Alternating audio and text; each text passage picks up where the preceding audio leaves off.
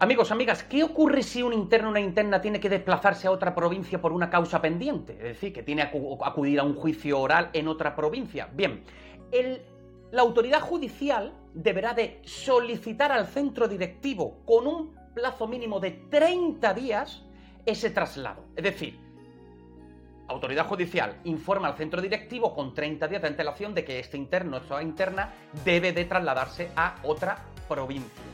¿Qué ocurre si es en la misma provincia? Pues la autoridad judicial se dirigirá directamente al director o la directora de la prisión y no hay plazo eh, establecido.